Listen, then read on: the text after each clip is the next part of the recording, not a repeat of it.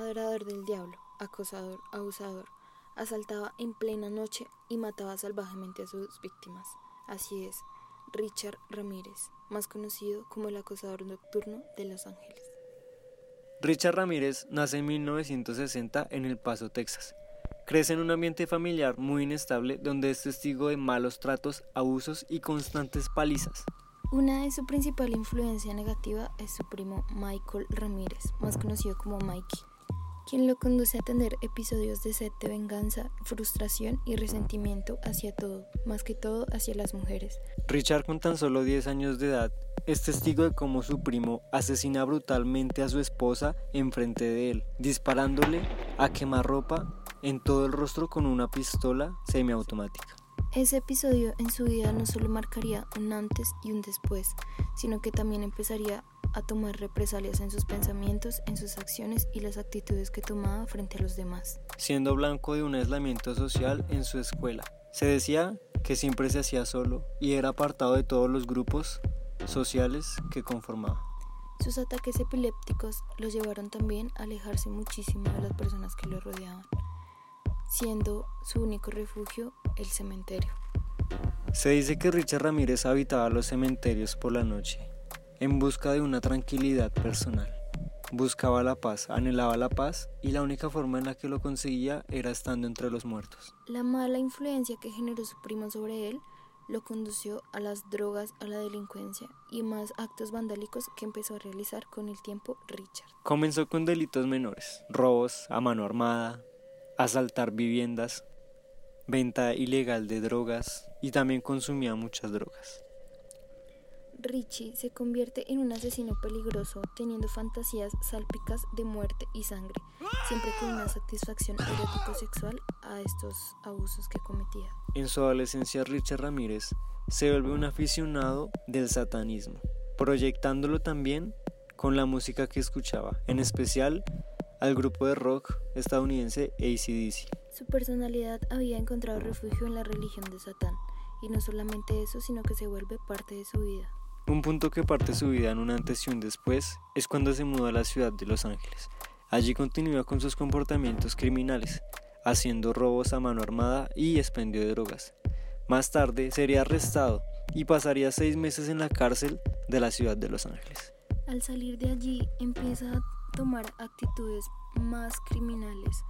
Secuestraba niños por horas, amenazaba a la gente, la acosaba y a sus 24 años de edad comete su primer asesinato. Su primer víctima se llamaba Janie Binkle, una mujer de 79 años que residía en la ciudad de Los Ángeles. Ella se encontraba sola en su apartamento, que para esa temporada hacía mucho calor, así que abrió las ventanas. Una leve brisa acarició sus cortinas. En ese momento Richard estaba desesperado por encontrar algo para robar. Pensaba que la anciana de 79 años tendría joyas, así que irrumpió en su casa.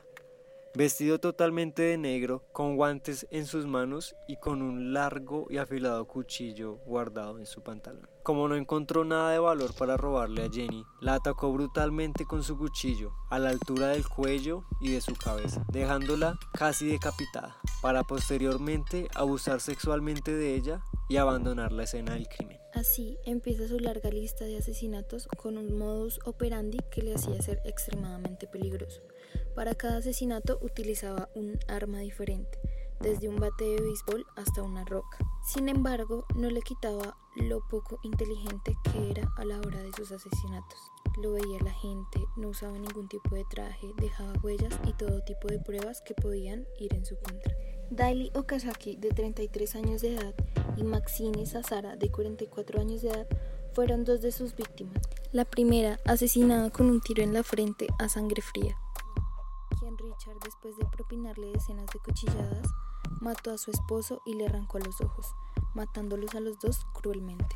Gracias a un testigo que sobrevivió a un ataque de Richard Ramírez, conocimos una característica asquerosa de este asesino serial, el cual no se cepillaba los dientes. Tenía un aliento tan desagradable que sus víctimas no podrían olvidar aquel encuentro con la muerte. Esta misma mujer, después de sobrevivir al brutal ataque de Richard Ramírez, se dirigió a la policía a colocar su denuncia, donde entregó información detallada sobre su aspecto físico. Era una persona alta, morena, con cabello rizado y ojos demacrados, además de mencionar su aliento putrefacto. Era la madrugada del 24 al 25 de agosto de 1985.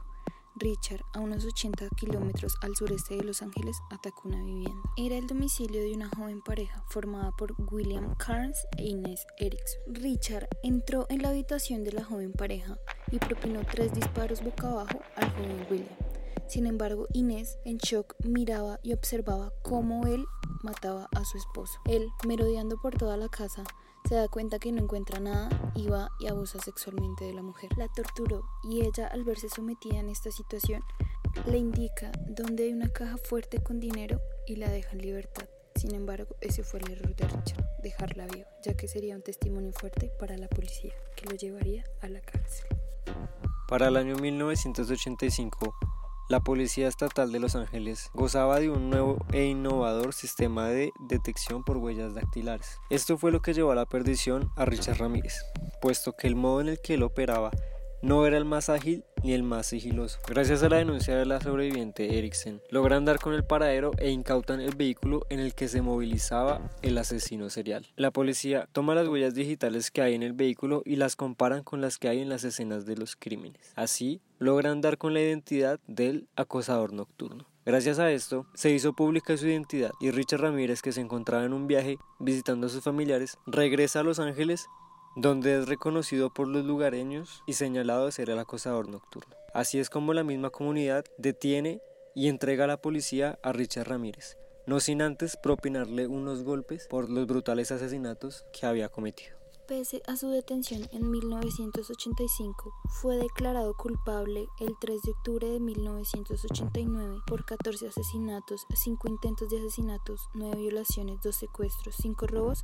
y 14 allanamientos de morada. Aunque el tribunal lo sentenció a 19 penas de muerte, esta no le llegó a modo de ejecución, sino por un linfoma. Murió el 7 de junio del 2013 a los 53 años como un auténtico fenómeno social.